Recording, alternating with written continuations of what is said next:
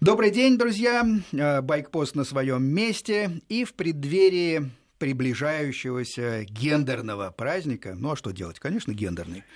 Мы принимаем замечательных двух э, девушек. Женю Любимого, Ксению Борисову. Они сидят напротив меня. Те, кто смотрит видеотрансляцию, может наблюдать за нами. И принимать этих гостей помогает мне, любезно согласился помочь Павел Софьян.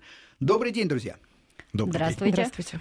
Ну, для того, чтобы была понятна точка отсчета, э, немножко расскажу о тех э, девушках, которые сегодня в гостях. Ну, понятно, что э, речь идет о девушках, которые, конечно, ездят на мотоциклах. Конечно, это в пику э, и в противоходе с, к сожалению, все еще бытующим мнением о том, что на мотоцикл садятся только волосатые, мужественные, мускулистые мужчины. И вообще для того, чтобы ездить на мотоцикле, надо быть таким маховиком, а иначе вообще ничего не получится. Так вот, в очередной, тридцатый, я не знаю, сотый раз я говорю, друзья, все это абсолютная ерунда. Ерунда тоже то, что садятся только отчаянные девушки. Вообще нормальная девушка не сядет на мотоцикл. Абсолютно ерунда, ересь полная. Вот перед вами классические два примера. Ну, немножко представлю. Ксения Борисова сидит напротив меня, вот, машет ручкой. А, девушка, которая не только ездит на мотоцикле, но еще летает на дельтаплане. Замечательное увлечение. Свободное крыло, по-моему, правильно? Так. Ну, Женя Любимова а, в мототусовке крайне популярный, известный человек. Ну, так сказать, напомню, что многократный участник ралли-рейдов. Человек, который любит, умеет и знает, как ездить вне асфальта. В 2007 году участница и победительница в женского зачет чемпионата России. И в 2000... А? И не только 2007 И не только 2007 2012 каждый год участвовала в нашем чемпионате России, но там девушек, к сожалению, не было. Один раз мы с Настей Нифонтовой участвовали. Ну да, а потом всё. Настя удалилась в зарубежные всякие да. турне. Вот, ну, кроме всего прочего, в 2013 году, еще до того, как разразилась эта ссора с Украиной, э, Женя победила на чемпионате Украины. Кроме всего прочего, между прочим, 400 прыжков с парашютом за ее плечами, и плюс э, последнее увлечение – практическая стрельба – по-моему, это когда стреляет то из пистолета, то, то из настоящего ружья. Ну, ну, ну, в общем, действительно, тоже ассоциируется только э, почему-то с волосатыми мужчинами. На самом деле перед вами сидят очаровательные дамы, которые имеют именно эти увлечения и сохраняют полную обаятельность. Вот об этом, собственно, с Павлом и говорим. Правильно? Да, все верно. Я бы обратил внимание на следующий момент. То есть мы сейчас затронули спортивный аспект, но ведь эти девушки, они в обычной жизни занимаются не только спортом. Правильно я понимаю, Женя? Вы же не только спортом занимаетесь. Я воспитываю двух мальчиков, старшеклассников. Я работаю и фотографом, и статьи пишу. Уже много-много лет. Кстати Журналист. говоря, простите, это я упустил, конечно, когда перечислял заслуги Жень. Женя известный наш фотограф э, и мотоциклов, и автомобилей. Журнал «Мото» рекомендую, ну и вся редакция «За рулем», конечно, знает Женю. А, скажите, пожалуйста, Ксю, а вы в обычной жизни кто у нас? Я в обычной жизни пиарщик энергокомпании. Ну, и просто есть, хорошая подруга моих друзей и Хорошая дочь, мы Смотрите, что у нас получается, что они не только мотоциклистки и не только спортом занимаются, они просто обычные девушки, которые живут рядом с нами, занимаются каким-то делом, какой-то работой вполне нормальной. Павел, даже с тем не... набором хобби, которые мы перечислили, мне кажется, мы как раз вот подтвердим сейчас это расхожее мнение Спокойно. по поводу необычных девушек. Возможно, я не буду с этим спорить, и тем не менее в обычной жизни вы занимаетесь не только мотоциклами, но и Безусловно. вполне нормальной обычной деятельностью. То есть если я иду мимо вас на улице, и рядом с вами нету мотоцикла, вы не сидите на нем, то я не отличу вас от обычных людей. Абсолютно. У вас нету каких-то не там специфических татуировок, какого-то там, не знаю, страшного вида, ружья за спиной или мотоцикла в сетке, а в авоське. То есть обычные, вполне, обычные вполне люди. И поэтому я бы хотел сегодня поговорить вот о каком аспекте. Да? Как абсолютно обычные люди решили увлечься мотоциклом, и еще более интересный вопрос, а как на это среагировали окружающие? Потому что для всех окружающих, для большинства обывателей, и прежде всего для большинства женщин, далеких от мотоциклов, мотоцикл – это что-то очень страшное, опасное, и ни одна нормальная девушка на мотоцикл, как уже сказал Сергей, не сядет. А вы сели. Вопрос, вы ненормальные или что-то другое, чего мы упускаем? Вот об этом я и хотел сегодня поговорить. Понятно, кто первый начнет. Как вы пришли к мотоциклу? Э, Женя или я Ксения? думаю, уступлю Жене. Спасибо, Ксения. А для меня к мотоциклу я пришла еще в прошлом веке, даже так не буду уточнять, когда, поскольку это было очень давно. Звучит. Ну, почти с детства? Ну, почти с детства, да. И это оказалось прекрасным средством заглянуть за поворот, вот узнать, что там за горизонтом. Меня это очень интересует, всегда узнавать, что же там. И вот э, от э, простых таких поездочек я потом перешла к спорту, потому что это тоже оказалось таким а же расширением. Я буду чуть-чуть перебивать и задавать уточняющие конечно, вопросы. Конечно. Ну, у всех есть вопросы. А первый мотоцикл какой? Иж-планета. Замечательно. И помните, как выставить зажигание? А оно не сбивалось. Оно не сбивалось. Еще. Ну, вы задаете вопросы по мототеме, а я задаю вопросы, уточняющие чисто по человеческой да. теме. Вы сказали заглянуть за поворот. А что, пешком заглянуть за поворот нельзя? На машине нельзя? Очень долго, а машина не пройдет там, где пройдет мотоцикл. Ага, значит, пешком долго. Понял. Где хотелось заглянуть за поворот. Правильно ли я понял, что изначально к мотоциклам вас привело вовсе не стремление к экстриму и не спортивный интерес, а чисто такой практический интерес, как быстрее и спокойнее добраться до нужного места, чтобы там посмотреть что-то, увидеть, получить удовольствие даже не ну, от поездки, а именно от самого Павел, места. соглашусь отчасти. Спокойнее это на велосипеде. На мотоцикле все-таки присутствует еще некий драйв. Спокойнее, быстрее, по крайней мере. да. То есть это такой утилитарный интерес. Быстрее добраться до места и там увидеть что-то интересное. абсолютно Жень, а тогда вот такой вопрос. На стыке, я бы сказал, э, человеческого любопытства и э, техники техника, как мотоцикл. Вот когда ты едешь по... Мы, наверное, все таки можем на «ты», наверное. Да, Я да. терпеть не могу, когда ведущие радио общаются на «ты», но, но, но здесь, наверное, можно в виде исключения, потому что глупо скрывать, что мы с Женей э, давно знакомы. Вот когда ты едешь по, э, на мотоцикле, скажем, по лесу, просто не на соревновании, а вот именно, так сказать, э, из пункта А в пункт Б тебе интересно ехать близко к своим возможностям максимальным, или наоборот, это езда расслабленная, с большим запасом, где э, больше любуешься именно поворотами, я не знаю, природой и так далее. Вот что? Когда я еду этой дорогой первый или второй раз, э, я еду расслабленно, я смотрю по сторонам, там, изучаю тропинки, какие-то ручейки. Когда я еду по ней, там, ну, пятый, десятый раз, я уже ее все знаю, вот там вот мне интересно открутить потому что смотреть по сторонам уже неинтересно, а вот все повороты известны, угу. и вот интересен драйв. Хорошо, э, для тех все-таки людей, которые сами ездят на мотоцикле, ценят технику, э, уточним, на чем ездишь? А у меня сейчас два мотоцикла. Один вот э, спортивный эндуро, это КТМ 250, двухтактный, потрясающий, легкий, надежный, простой. Его можно утопить, слить воду, ехать дальше. А второй такой Дорожно-туристический эндуро, это тоже КТМ, но уже большой, КТМ 690. Ну, конечно, на большие расстояния на нем ездить. Жестковато. Жестковато, ну, можно. Но я далеко на нем и не езжу. Там 150 километров угу. в день предел. Понятно, Ксения. А у вас какие предпочтения? В смысле техники? В смысле техники? В смысле техники. У меня дорожник в туристическом обвесе, это себе CBF600 Honda, а, с которым мы уже прошли за три сезона, получается, три неполных, точнее, у меня первый сезон был всего лишь два месяца. Мы с ним прошли где-то около 70 тысяч километров. Здорово, CBR 600, но на... CBF. CBF, а, да, все, да, все дорожник. Да, да, да, да, дорожный. Плю, плюшевый дорожник. Да, ну, плюшевый относительно, надежная. Нет, он действительно Хондовская машина, да. Мне просто показалось CBR, значит, вы не Э, имеете уклона в асфальтовый спорт, так сказать, э, э, это просто путешествие, и наслаждение тоже дорогой, но в данном случае с твердым покрытием. По сути, да, но это, это не мешает тоже иногда откручивать ручку, когда ну, позволяют обстоятельства, да.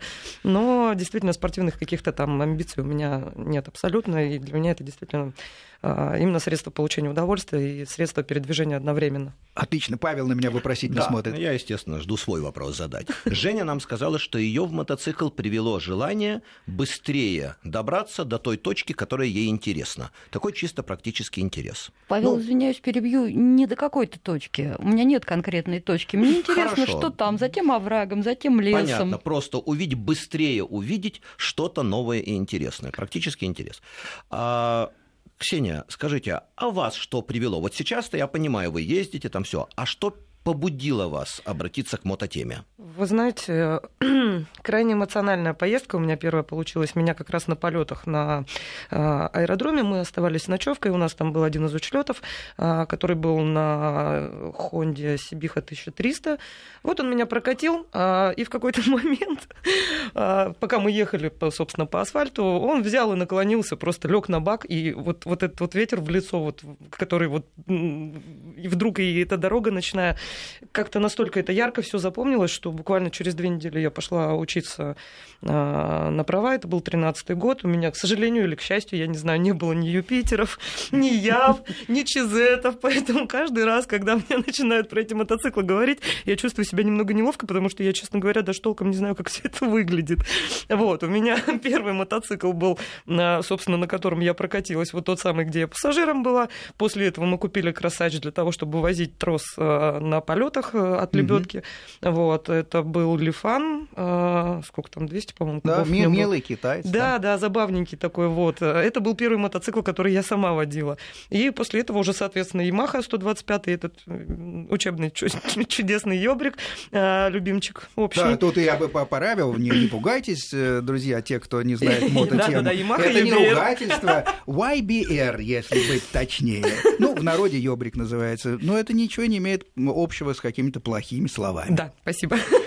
Вот. Ну и, собственно говоря, после этого учебного уже вот у меня появился мой дорожник, а, с которым мы до сих пор-то и не разлучены. Понятно.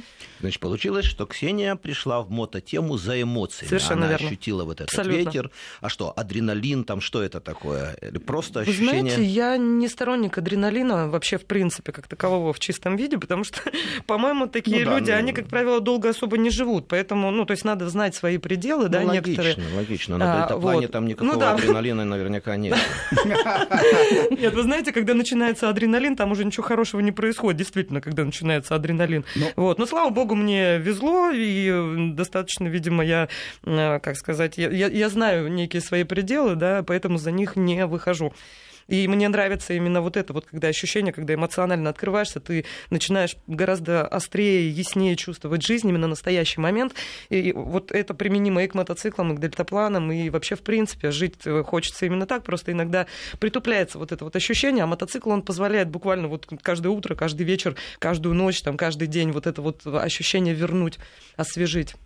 Понятно. Кстати говоря, Павел, ну, мы спросили дам, а вот, например, я до сих пор не помню, что вас заставило сесть на мотоцикл. Давайте Ой. уж тогда и мы расскажем. Ну, тут много разных причин. Во-первых, надо сказать, я же-то вырос рядом с мотозаводом. Я каждый день в школу ездил мимо мотозавода и видел там выкатывающиеся мотоциклы, люди на них ездят. В такой обстановке не только Невозможно, мальчик, да. но и девушка тоже Конечно, сядет на мотоцикл. это первое. Второе, я с детства любил куда-то поехать, попутешествовать сначала на велосипедах, я часто еще совсем, когда был маленький, удирал из дому. А, вот меня там пару раз отлавливали. Были такие истории. В том числе сначала уезжал на велосипеде, но велосипед он мне не позволял достичь нужной скорости, нужного расстояния. Ну, на велосипеде я мог там уехать за 100 километров. И то это было напряженно. И мне ну, вот хотелось больше. В пределах досягаемости от мамы все-таки это ну, было 100 километров. Скажем так, да. Ну, я, правда, и маму потом посадила на велосипеды, даже на мотоцикл. Ну, вот, и с ней ездил. Молодец. Но меня привлекла возможность ездить дальше. И, кстати, наверное, что-то похожее на то, о чем сказала Ксения. Вот это ощущение полета, легкости, ну и скорости, не сверхскорости, но какой-то скорости тоже. Я помню, что э, меня напрягало хождение пешком. Ты идешь, и вот видишь впереди дом, и он все не приближается и не приближается. Особенно если гора впереди, как Да, долго она одного идёшь, и размера. Вот это меня так напрягало. И поэтому мотоцикл это возможность быстрее, наверное, сочетание, возможность быстрее заглянуть за поворот. Ощущение полета, легкости, кстати, дельтаплан, да, это тоже полет. Но вот на дельтаплане я не летал. А на мотоцикле не сверхскорость, но ощущение даже на небольших скоростях, вот эти вот повороты, изгибы дороги, и само ощущение близости с природой, оно даже больше, я вот ездил на кабриолете, там тоже немножко это есть, но на мотоцикле это ощущение даже сильнее, ты рядом с дорогой. Собственно, одна из причин, почему я, например, отказался от мотоцикла Goldwing, я на нем ездил, потому что там это ощущение теряется, там я чувствую себя более закрытым, и вот такого единения с дорогой нету. И Так диван что- слишком широкий. ну, возможно. То есть вот меня привели вот эти вот все стремления к вот таким ощущениям легкости полета, возможностью быстрее действительно увидеть что-то, новые какие-то перспективы, новые красоты. Вы себе не представляете, насколько это ощущение рано утром, там часов 6 утра летом, уже светло, а летом вообще даже ночью светло достаточно. Тут еще машин практически нету, и ты вот едешь по какой-то дороге, открываются эти повороты, леса, поля. Это ни с чем не сравнимое ощущение. Скорость там я выдерживаю в районе 100 км в час, больше не надо, и при этом, ну, просто вот не могу передать даже. Когда мотоцикл входит в низину, там чувствуется, как пахнет водой. О, с- мы щас становится Когда Щас проезжаешь романтика ферму коровью, чувствуешь, что другие ферма. запахи. И это верно, совершенно. да, и с вами о запахи, и а температуры, перепады, вот это Температура, когда... перепады. Запахи это. Ну, отлично. Запахи, да, это по сравнению с машиной, вот, конечно, все, вот то, что действительно очень ярко, Да. вот э, в, пе- в первые там а, какие-то там месяцы катания бросается вот прям четко фокусируется внимание, это то, что есть запахи. И разная температура воздуха. Да, да, да. Низиночка Не, вот, вот одна, меня наверху именно запахи другая. тогда поразили. Вот поначалу, когда проезжаешь Мгм. мимо какого-то поля, и тебя просто накрывает вот этим вот ароматом. Цветочным, Цветы какие-то, да, где-то там липовые. где-то лес, где-то цветы, где-то вот там, я не знаю, хвойные какие-то нотки, и ты едешь. Ну, правда, бывают, конечно, и противоположные запахи. Но их самое главное просто пр- проскочить, э, можно просто задержать дыхание, как правило, это долго не, продолжается. А зато как приятно в тихий, теплый летний вечер остановиться у светофора, когда нету большого количества машин, и вдруг перед носом а, на зеленый свет, как пешеходом он зажигается, дорогу пересекает девушка. И можно почувствовать даже запах духов, которым она М, да, у нас душится. такая Да. романтика Не знаю. После дев- этого девушек не втыкаешь первую передачу и улетаешь вперед, окрыленный. Я прошу прощения, Сергей, вы уже всех опросили, что их привело, а сами не рассказали. Давайте уж подхватывайте эстафету. Ну что ж, у меня история скорее а, от гаек и винтиков пошла. Я всю жизнь был в- в- очень заинтересован разными м, всякими такими вещами, как мотор, как он работает, как его подрегулировать, как его разобрать, собрать. Ну и когда был мальчишкой, начал со всяких приспосабливал, пока еще не было даже у меня мопеда, я был маленький, я маленький, я ставил э, велосипедный двигатель на орленок. Это был такой эксперимент. Но спицы вылетали быстро. Велосипед, в смысле, моторчик? не Моторчик, да? А, велосипедный понятно. двигатель, да, на, Понятно. на, на, на маленький велосипед, орленок. Такая бы была маленькая штука, странная, заводилась она за заднее колесо, надо было приподнять его и, и, и, так сказать, потом уже пользоваться сцеплением. Смешная штука. Потом рос, потом э, родители сказали, что, что нет, мотоцикл это плохо, а мама четко выразилась, только через мой труп. Поэтому как я мог ездить на мотоцикле? Я публично не ездил на, на мотоцикле. Все мотоциклы считались моих друзей. Э, Они прятались э, по кустам. Соответственно, я вел двойную жизнь. Но потом, как ни странно, там получилось так, что пересел на машины, э, какое-то время мотоциклов не было. И второе рождение меня как мотоциклиста произошло во Франции, где я прожил примерно год э, это был 92-й, наверное, год, я обратил внимание, как много ездят э, французов, парижан по городу, по Парижу на индуриках, легких, четырехтактных, и я просто был очарован этим. Приехал сюда, выяснил, что все это стоит очень дорого. В это время подрастал сын, который, как водится, в 14 лет, или нет, ему было 12, наверное, сказал, пап, а хорошо бы мне скутер купить. И тут я подумал, ну какой скутер? Давайте все тогда уж заведем мотоцикл. И потом, так сказать, будем последовательно... Э, жена моя получила права мотоциклетные, соответственно, и у нас появился первый такой общесемейный мотоцикл. Это была Yamaha XT600, ну такая по нынешним временам древняя, э, но надежная машина. Мы все ей радовались. Ну и пошло-поехало, как говорится.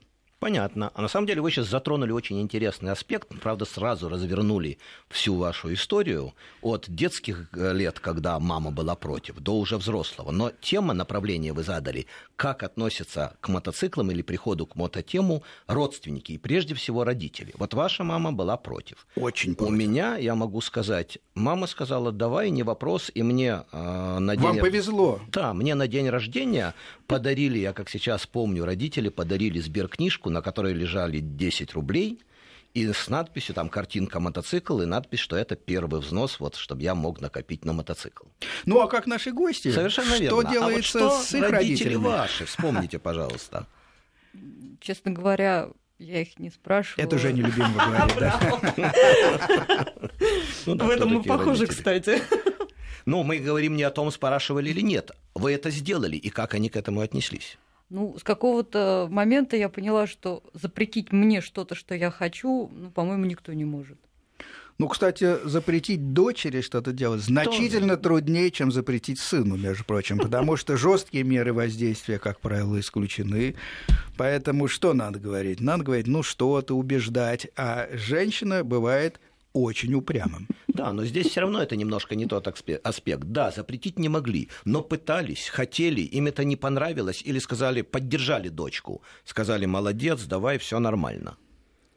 Да нет, э, не поддержали. Не поддержали. Поддерживали. Потому что у меня, например, там, я жил в Москве, а мама жила в другом городе. Она приезжала ко мне в гости, и я ее сажал на мотоцикл, и мы с ней вместе катались по Москве. Отлично. Это какая-то идиллия у вас, Павел. Ксения, а у вас как происходило? Вы знаете, у меня, видимо, тоже идиллия. У моих родителей есть э, два несомненных плюса. Во-первых, они очень понимающие, хотя бы потому, что действительно поняли давным-давно, что со мной спорить бесполезно. Если я что-то вбила себе в голову, и я чего-то хочу, значит, а, я это сделаю. Вот об этом а, я и говорил. А второй, а второй пункт, они находятся за 3,5 тысячи километров от меня, так что все в порядке в этом плане. Ну и вы знаете, на самом деле, когда а, ну, после дельтаплана вообще, честно говоря, когда они услышали про мотоцикл, они сказали, они у меня спросили, что тебе подарить на день рождения. А я там буквально там два или три урока первых взяла вождения. А, я сказала, что я хочу получить права. Они говорят, ой, наконец-то машину решила завести себя. Я машину вожу с 12 лет, но категории у меня нет до сих пор. Я говорю, мам, не та категория, не поверишь. Она так сначала поднапряглась, потом говорит, что мотоцикл? Я говорю, да, мотоцикл.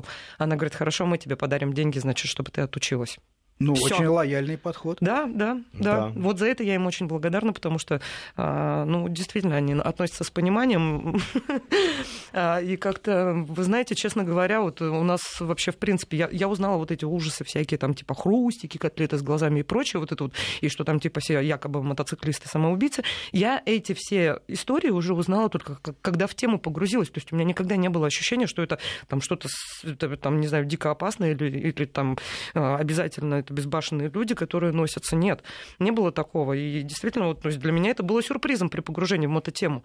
А вот при упоминании вопрос. Да, безбашенных людей Павел оживился. Да. А если бы вы узнали, вы сказали, что я не знала, и только когда уже пришла в мототему, вдруг оказалось. А если бы вы заранее знали все вот эти истории о том, что там аварии всякие и так далее, вы бы пошли? Да. Почему? Это же страшно. Потому что у меня своя голова на плечах есть. И э, то, как я вожу, оно никак не зависит от тех э, людей, которые там в пику, э, в общем-то, там более-менее безопасному передвижению, да, летают э, плюс 200 км в час к потоку. Э, ну и вообще, если на то пошло, вопрос моего выживания, это вопрос моей ответственности. Понятно. Да, интересно. И какое вы считаете самое главное качество человека, чтобы он выжил, если он ездит на мотоцикле? Ответственность и понимать э, дорожную обстановку нужно, практика нужна. Ну, практика, да. Но, а первый год, как правило, самый сомнительный был. Ой, у меня, у меня страшные сначала были, да, вот эти вот моменты, когда я только купила мотоцикл, он как ракета по сравнению с этим учебным маленьким. И я только начала выезжать, мне надо было 6 километров ехать до работы, и я ехала только правыми поворотами, потому что левее просто панически боялась перестраиваться. По дождям я, я вообще выехала в конце октября и поставилась в конце ноября в 2013 году. А, вот, ну, то есть я из тех самых отмороженных, а, а, которые выезжают в начале марта. Да, сейчас я вместе с самыми отмороженными уже доедаю последний снег в Москве. Стараюсь доесть побыстрее, да. А, вот. Э, и, собственно говоря, уже как-то более-менее нормально включилась поток там где-то через неделю или две, наверное, после выезда первого. А после этого уже пошло просто как по маслу. Ну, то есть а, с учетом того, что у меня достаточный штурманский опыт, э, автомобильный штурманский, да, ну там на какие-нибудь там дальники ездили, достаточно хорошо хорошо уже умела читать дорогу. То есть единственное, нужно было просто освоиться вот с этим ощущением, что вокруг груды железа едут, да, груды металла, которые, если вильнут, в общем-то, вполне себе могут меня задеть и не поздоровится именно мне при этом, а не им. Кстати говоря, интересный вопрос. Для того, чтобы остаться невредимым на мотоцикле, вот э, что необходимо делать? И с моей точки зрения очень полезно, как не смешно, бывает именно автомобильная практика, потому что, будучи защищенным кузовом человек имеет возможность наблюдать за автомобильным потоком, как он взаимодействует, э, его части друг с другом и так далее. И потом это дает шансы лучше понять, может быть, и мотоциклетную езду, хотя мотоциклетная езда требует, конечно, более продвинутого понимания. Но об этом мы как раз поговорим после короткой паузы. Сейчас э, новости. Вернемся в студию буквально через несколько минут. Добрый день. Э, Женя Любимова, Ксения Борисова, наши гости э, в преддверии 8 марта. Принимать этих замечательных девушек в студии э, Вестей ФМ помогает Павел Софьян. Ну и, естественно, я веду программу Сергей Фонтон. Еще раз добрый день, друзья. Мы начали, вернее, остановились на том, что стали обсуждать, как вообще пришли каждый из нас э, пришли наши девушки гости, как мы с Павлом пришли к мотоциклу. Ну и, соответственно, наверное, вопрос э, к слушателям. Сейчас мы подключаем телефоны. Напоминаю, что 495 – это код Москвы, 232-1559 – это обычный стандартный телефон студии радио Вести ФМ. Эм. Звоните и рассказывайте. Если вы девушки сами ездите на мотоцикле, то как пришли, почему, как на вас смотрят мужья. Если звонят мужья, то расскажите, ездят ли ваши супруги на мотоцикле, как вы сами на это смотрите. Ну и если родители, тоже можете позвонить и рассказать, как вы относитесь к увлечению э, своих детей. Желательно, чтобы это были, конечно, дочери, учитывая наступающий э, гендерный праздник. Итак, Последняя мысль была о том, что хорошо бы ездить на, мотоци... да, на машине с тем, чтобы понять вообще, э, как обстоит дело на дороге, и немножко почувствовать улицу, Э, почувствовать э, движение, трафик, как сейчас говорят, особенно на больших магистралях, с тем, чтобы потом лучше и точнее влиться в этот поток на мотоцикле. Но поскольку Павел ведет у нас э, курсы безопасности, наверное, первый вопрос к нему, курсы безопасности по вождению мотоцикла именно, именно в городе. Как вам кажется, люди, которые ездят на машине, им легче потом э, перейти к практике вождения мотоцикла? А я бы сказал, что ровно наоборот, что тем, кто ездит на мотоцикле, проще перейти на машину, а вот те, кто ездит на машине, для них при переходе на мотоцикл возникают определенные сложности. Машина приучает к большей защищенности, и обстановка из окна машины воспринимается совсем не так, как из мото- с мотоцикла. И именно поэтому люди, пересаживаясь с машины на мотоцикл, ведут себя, как будто они едут в машине и ожидают от водителей других машин, что их будут воспринимать как автомобиль, а их воспринимают совсем не так, и это создает проблемы. Интересно, что думают наши гости, ну, э, Женя? Отчасти я согласна с Павлом, что пересаживаясь с машины, э, если ты не переключаешь в голове тумблер машина-мотоцикл, то ты находишься в большей опасности, чем мотоциклист. Но с другой стороны, управление автомобилем, оно дает пониманию предсказуемости действий других участников дорожного движения. То есть там смотришь, машина повернула колесо. Все, неважно, есть у нее поворотник, нет, она будет поворачивать. Стоит машина на обочине, она, ей ничто не мешает развернуться перед тобой. И поэтому вот сейчас, как я детей своих учу, они занимаются кроссом, ну, в любительском режиме. То есть они осваивают мотоцикл, но в то же время, сидя на штурманском месте машины, они говорят, вот эта машина сейчас сделает вот это. Правильно, Или... да. И только вот э, так, я считаю, самый безопасный способ э, сесть на мотоцикл, чтобы сразу в голове иметь тумблер. Ксения, что вы думаете? А, вы знаете, мне особо-то сравнить не с чем, потому что, еще раз напомню, прав категории Б у меня нет. А, ну штурманский опыт Не есть? предвидится, да, но штурманский опыт, он оказался очень полезным, вот он как раз-таки обширный. А, при этом а, за рулем автомобиля я ездила достаточно много, но не по трассам, не по дорогам общего пользования. Поэтому, ну, могу сказать, что у меня нет вот этого вот режима, что я в машине, точнее, иллюзии того, что я в машине, когда я сижу на мотоцикле. То есть мне это вообще в принципе неизвестно. Я, я с самого начала, как села на мотоцикл вот, и выехала на дорогу, я, я прочувствовала весь ужас вообще. Вот эту вот потерянность, вот это вот положение свое совершенно вот незащищенное, абсолютная уязвимость вот эту. И, конечно, честно говоря, самое страшное было, когда меня фура в придирку обогнала первый раз. Вот это, вот это был просто, просто дикий момент совершенно. А, поэтому у меня нет иллюзий таких. А, помог штурманский опыт, да, безусловно. Дорога для меня достаточно предсказуемая. А если что-то идет не так, я стараюсь притормозить, уйти, не знаю, рядом левее, рядом правее, увернуться как можно дальше. А, вот. Ну и, соответственно, прочие рекомендации Павла стараюсь выполнять, э, поскольку я одна из тех, кто прошел этот курс. А, и, вы знаете, могу... Предмет моей гордости э, это то, что вот все, то, что давал Павел, оно чувствовалось.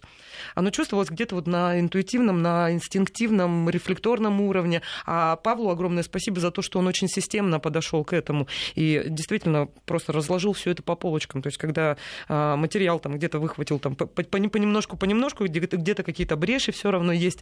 А когда материал подается системно, вот так, как это происходит на курсе в учебке, а, это, конечно, очень сильно помогает, э, в принципе, понять и действительно повысить собственную безопасность на дороге. Ну, тут я поясню, что Павел абсолютно бесплатно ведет курсы э, безопасной езды на мотоцикле. Э, бесплатно здесь ключевое слово, потому что это дает возможность э, нам говорить э, в эфире об этом и говорить, что это хороший курс, потому что если бы, не дай бог, Павел хотя бы брал рубль за них, сразу становилось бы понятно, что так сказать, это реклама коммерческая и так далее. Но, тем не менее, Павел пришел к этому своим путем. Он, собственно, стал думать о том, как научить ездить безопасно своих дочерей. И, собственно, достойно, как человек системный, и потом разработал целый курс безопасного вождения. Но это, кстати, э, просто для пояснения, потому что, конечно, сегодня у нас не 23 февраля, а уже преддверие 8 марта, поэтому, э, Ксения, в вашей э, реплике меня заинтересовала такая, такая мысль. Вы сказали, что вы не планируете получать категорию «Б». Да. Почему? А, я не вижу смысла. Отлично. То, то, то есть... Э... э поясню просто коротко. Зимой такси? Зимой либо такси, либо пешком, либо наземный транспорт, если это в пределах Москвы. А с учетом того, что с начала марта до конца ноября я на мотоцикле, и, в общем-то, эм, эм, уже ездила и в Крым, и в Питер, и в Западную Сибирь. И теперь планирую, очень надеюсь, что в этом году доберусь до Байкала. Одна, вероятнее всего. А, соответственно, ну, ну зачем машина? Это очень большие расходы а, и на налог, и на обслуживание автомобиля, да, и на стоянку. А, при этом автомобилем я буду пользоваться 3 месяца, 4 максимум в год. А, мне гораздо лучше на такси, если мне куда-то нужно проехать. Я метро очень не люблю, а, поэтому либо наземный транспорт общественный, либо такси, если у меня нет мотоцикла. А вот Женя, по-моему, живет и автомобильной жизнью полнокровной, да? Да, да, у меня полноприводный пикап, мы на нем путешествуем, перевозим катамаран разборный парусный, перевозим на нем наши эндуро, эндуро и кроссовые мотоциклы. Оружие для практической стрельбы. Ну, опять опять-таки в метро с ним нельзя. И, э, например, вот приезжали на Кольский с мотоциклами, поставили лагерь, и быстренько в радиусе 100 километров все откатали, посмотрели. Это было летом, да? Да, это летом. Ну, уже не безусловно, вот есть, э, как сказать, мотивация, да, есть фактура для того, чтобы у нее был автомобиль. А, да. У меня ситуация несколько иная. Все, что мне нужно для путешествия, я могу загрузить на мотоцикл. А самое главное себя. Все.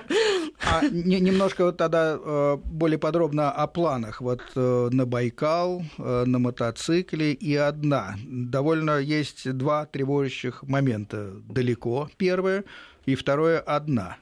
Ну, вы знаете, далеко и одна не помешала мне одной съездить в Западную Сибирь в прошлом году, летом. А, к родителям как раз-таки прокатиться.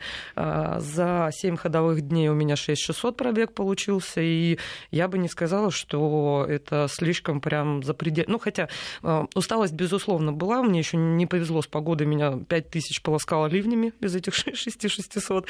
Поэтому, когда я вернулась в Москву, я подумала, что с утра вряд ли я на мотоцикл сяду, но ничего подобного. С утра я вышла, села на мотоцикл и поехала на работу. Вот. Но вот еще раз, меня не пугает. У меня просто э, существуют некоторые проблемы с системностью, да, там и с графиком, с подходом вот к, к тому, что, например, я встала в 7 утра, поехала, в 12 я остановилась пообедать там и так далее, еду я вот пока там чуть-чуть не начнет темнеть, после этого я обязательно ложусь спать, тут же засыпаю. Этого у меня нет, к сожалению. А, поэтому мне приходится импровизировать. я человек-импровизатор. А, когда захотелось, села на мотоцикл, поехала. Когда захотелось, остановилась. Захотелось, поела. Не захотелось, не поела, не останавливаюсь, и мне это очень удобно.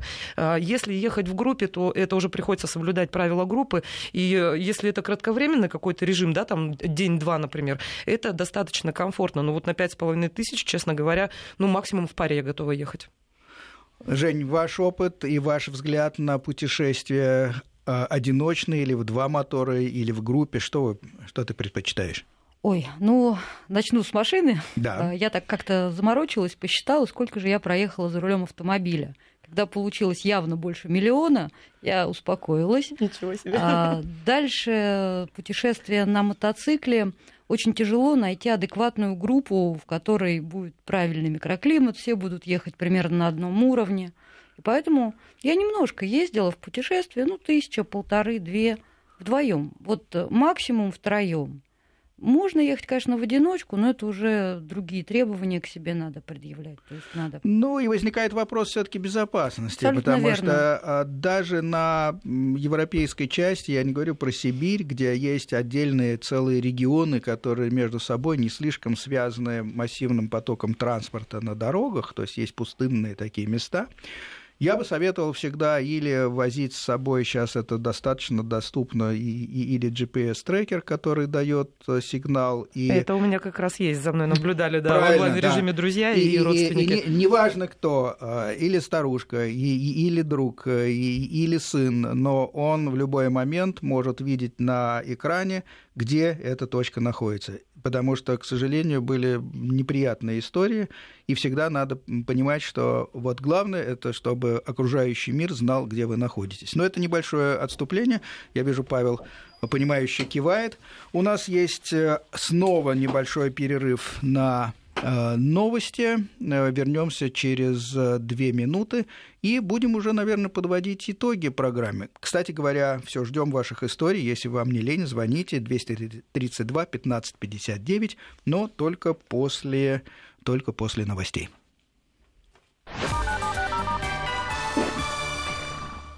В Москве 13.45.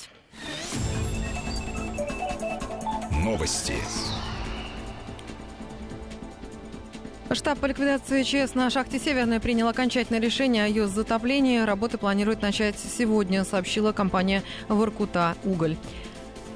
Жители города Рак, так называемой самопровозглашенной столицы террористической группировки «Исламское государство», восстали против боевиков и вывесили государственные флаги Сирии в нескольких кварталах. Об этом сообщает агентство РИА Новости. Правительство Германии сомневается, что Турции следует вступить в ЕС. Об этом заявил министр финансов ФРГ Вольган Шойбле в интервью BBC. Пройдет еще много времени, прежде чем мы достигнем конца переговоров с Турцией о ее вступлении в Евросоюз, отметил он. В Москве 8 минут и плюс 4 градуса, атмосферное давление 746 миллиметров ртутного столба. Когда чужого не надо. Когда все сами, вот этими вот руками.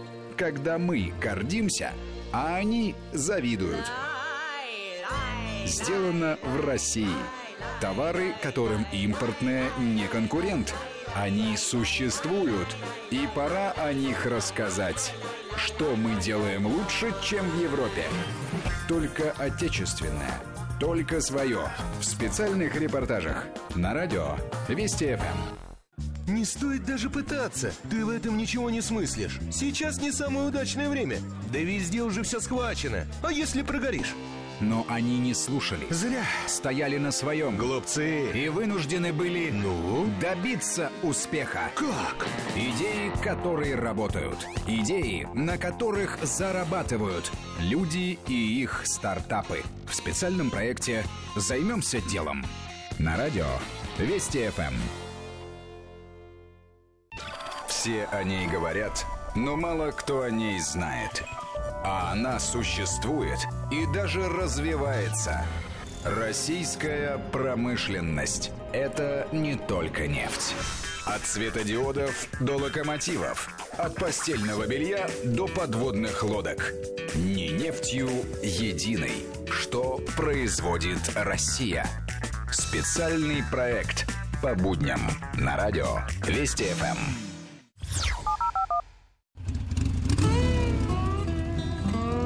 Байк-пост. Возвращаемся в студию. Э, Женя Любимова, Ксения Борисова, Павел Софьян помогает мне говорить э, с приятными гостями. Паш, выключите, пожалуйста, свой телефон, наконец. Он портит нам эфир. Смешные люди, да? Уже такие большие, взрослые, а все забывают про телефон. Но мы подводим итоги нашей программы. Э, Сегодня у нас в гостях действительно две девушки очаровательные, которые ездят на мотоцикле. Э, Женя давно ездит, э, Ксения относительно недавно. И, естественно, говорим о том, что по плечу это занятие практически любому человеку, девушке, женщине. Главное, чтобы вы хотели. Э, Знаю, что в нашем консервативном обществе достаточно много противников такого равноправия мотоциклетного. Поэтому приглашаю вас, пожалуйста, не стесняйтесь, звоните. Нечего там пыхтеть за рулем, покуривая сигарету, злобно кидая взгляды. Скажите нам честно, вот что не могут ездить женщины. Я- Провоцируете. Да, пожалуйста, да. Если мотоциклисты так думают, ну, очень хорошо, давайте, сейчас сойдет снежок. Вот с Женей давайте пройдите связочку поворотов, посмотрите, как это будет выглядеть. Я, я, я убежден, да, что будете пыль глотать 99%, по крайней мере, из мужиков. Поэтому жду ваших рассказов. 495-232-1559, те, кто сомневается. А мы продолжаем нашу. Павел, э, нашу беседу. Павел на меня вопросительно Да. смотрит, зреет вопрос. Конечно. А мы же все-таки обсуждаем с вами отношение к девушкам на мотоциклах. Да. И вот тут у меня, когда Ксения рассказывала, возник дополнительный вопрос еще. Вы сели, как я понял, на мотоцикл, где-то вам было лет 12. Ну, это была, грубо говоря, ну, так сказать, неприятно так выражать, переделка. Ну, неважно, неважно. Но вы были школьником. Да, конечно, Вот. Я- практически младшим. Я тоже был школьником, но уже старшим, потому что до этого мне только на велосипеде разрешали, а тут разрешили и на более серьезном транспорте. А вот Ксения, как я понял, села на мотоцикл уже во вполне взрослом Да, у возрасте. меня за 30 было. О, уже была, раб- была работа, уже все. Абсолютно сложившийся а вы, человек, как- да. вы когда сели, да, я увидел звонок, сейчас Ста- Старшие тоже классы. старше. И сейчас тогда после звонка, если у нас звонок, мы Да. вернемся к этому вопросу. Наталья, добрый день. Здравствуйте, день. откуда вы? Вот, Я с Северного Кавказа. Вот меня интересует вопрос к Павлу. Так. Вы знаете, вот то, что слышали мы о девушках и так далее, это даже очень хорошо говорит, что женский пол везде, как говорится, равноправен. Но в любом случае мы прекрасно знаем, все ездят сейчас по улицам и так далее, как себя ведут вот малыши. Они просто рискуют и нашими жизнями, которые сидят в автомобиле, и своими. Это контактный способ, и это страшно. Мы, мне кажется, даже мы ведем какую-то рекламную акцию. А может быть, сначала надо все ввести в русло, ну, может быть, не ДСАФ, а вот таких, как Павел, которые что-то безопасное вождение. До определенного уровня, например, до 20 с чем-то лет вообще нельзя допускать каких-то таких молодых людей там на трассы и так далее. Пусть учатся, это будут какие-то, может быть, мотокроссы, в каких-то организационных масштабах. Спасибо, да, на, на, Наташ, все, все, все понял. На самом деле, ну, малыши, э, вы так, наверное, назвали целую группу э, людей, которые, наверное, формально уже могут иметь права, то есть им есть вось- 16 лет, у нас сейчас младшие категории с этого начинаются. Получится. С 18 лет можно получить автомобильные, но главная, видимо, мысль такая, что люди, эти новички, ездят безответственно, как мотоциклисты, так и автомобилисты. На 100% согласен, но, к сожалению, нынешняя система подготовки как мотоциклистов, так и автомобилистов не учит реально ездить, и в этом есть огромная проблема, которую, наверное, мы можем обсудить отдельно. А то, что такие курсы. Э, ну, скажем так, повышения ездового мастерства в городе нужны, причем не экстремального, а именно умение читать дорожную обстановку. Нужны как для мотоциклистов, так и для автомобилистов. Сто процентов с вами согласен. Правильно, Павел? Да, тут возражений нету. Это сложная отдельная тема. Я предлагаю даже сегодня ее не поднимать, потому Конечно. что огромный пласт вопросов. Вернемся к... Конечно. Итак, мой вопрос. Значит, вы приехали, стали, сели на мотоцикл уже во взрослом возрасте, когда вы имели какую-то работу, и вот вы впервые приехали на мотоцикле, у вас именно эта фраза позвучала, и она заставила меня задать этот вопрос. Вы впервые приехали на работу на мотоцикле, и вот люди, они вас привыкли видеть, там, я не знаю, в чем ехали, в брючном костюме, в юбочке, ну, в общем, что-то ну, знаете, такое вполне обычное. я, как правило, в Но не в таком мотоодежде. casual стиле Но, тем не менее, это была не одеваюсь, да. мотоодежда, да? Обычная. И вдруг вы появляетесь на работе в мотоодежде. Реакция окружающих, Ну, реакция они к ваших этому коллег. вдруг были готовы уже задолго до этого, потому что я эм, достаточно долго говорила о том, что я учусь. Эм, еще один предмет моей гордости это то, что я вот в 2013 году самым-самым хвостиком, когда еще экстерн не закрыли, э, сдала именно экстерном абсолютно с самоподготовкой э, с первого раза и теорию, и практику, площадку. Ну и, собственно говоря, права получила очень быстро и очень безболезненно, я бы сказала. А, Вот. Коллеги мои об этом знали, но, естественно, с учетом того, что я сижу в большом кабинете с целой кучей технических специалистов, да, а, естественно, когда они увидели, что я наконец-то приехала на мотоцикле, а, первое, что было, это, это Они они, всей сказали, толпой «Вау!» рванули. Да, это было именно вау, и вся толпа рванула смотреть, на чем же все-таки я приехала. То есть им было интересно больше все-таки технику посмотреть. Ну, потом, конечно, пошли подколы, потом периодически уже начинались эти все разговоры, когда кто-то там а, не очень корректно там из мотоциклистов их обошел, например, на дороге. Это все высказывается мне. Но вы же А, представляете Да, целый да, я по клан. сути получаюсь представителем да, мотосообщества в а, отдельно взятом здании, а то, может быть, даже в отдельно взятой компании целой. Я не знаю, честно говоря, в регионах ездит ли у нас кто-нибудь, но то, что вот московский офис, я единственная такая, это есть, да, этого не отнять.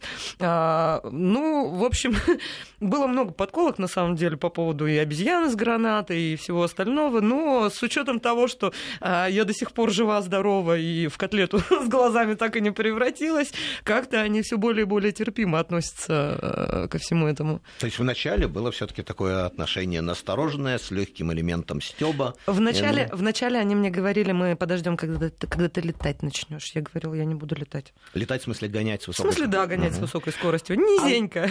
У нас есть звонок. Антон. Да, добрый день, слушаем вас. Добрый день, Откуда вы? Сергей. Вас беспокоит далекий солнечный снежный город Новосибирск. О, да, здравствуйте. Я так думаю, что вы даже догадались, какой Антон. Да, да, конечно. Один из Это ярых мотоциклистов. Да, да, да, да, да. К Евгению вопрос. Э, Меня интересует э, бюджет э, участия в соревнованиях Ладога. А я Э, Вопрос принят, спасибо. Время наше заканчивается, поэтому, Женя, отвечайте Я и будем подводить отвечаю. э, итоги. Да, я участвовала в прошлом году в э, Ладога Трофи. Там ввели мотозачет. Бюджет получился с учетом стартового взноса в порядка 10 тысяч рублей и на все остальное, ну, где-то 25 тысяч рублей получился бюджет, потому что там обязательно группа, то есть у нас был один автомобиль поддержки, мы делили топливо, спали в палатках, это так формат предполагает. Вот такой вот. Ну что, э, привет еще раз солнечному Новосибирску. Там действительно замечательные мотоциклисты.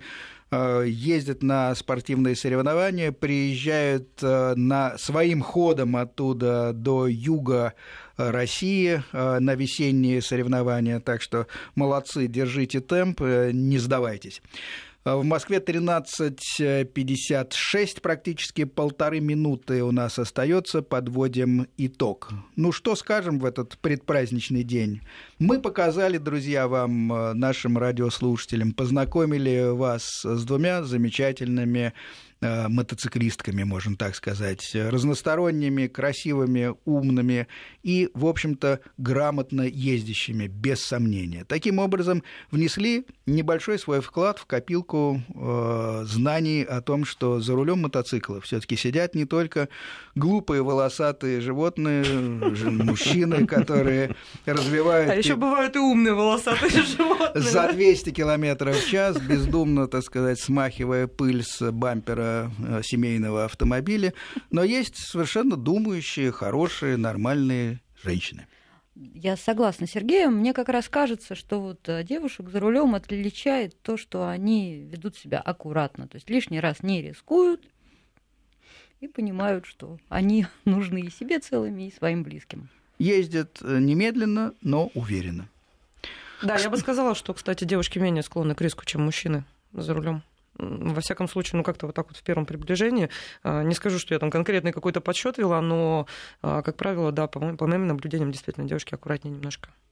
Ну что ж, на этой ноте, наверное, можем закончить. Павел, ваше впечатление? Да, впечатления примерно такие же. Мы увидели, что, в принципе, есть вполне адекватные девушки, которые ездят на мотоцикле, что в мотоцикл приходят не только те, кому не хватает адреналина, об этом нам Ксения говорила, что вопрос не в адреналине, не только те, кому некуда деваться, но и вообще просто интересное, чтобы жизнь стала интереснее.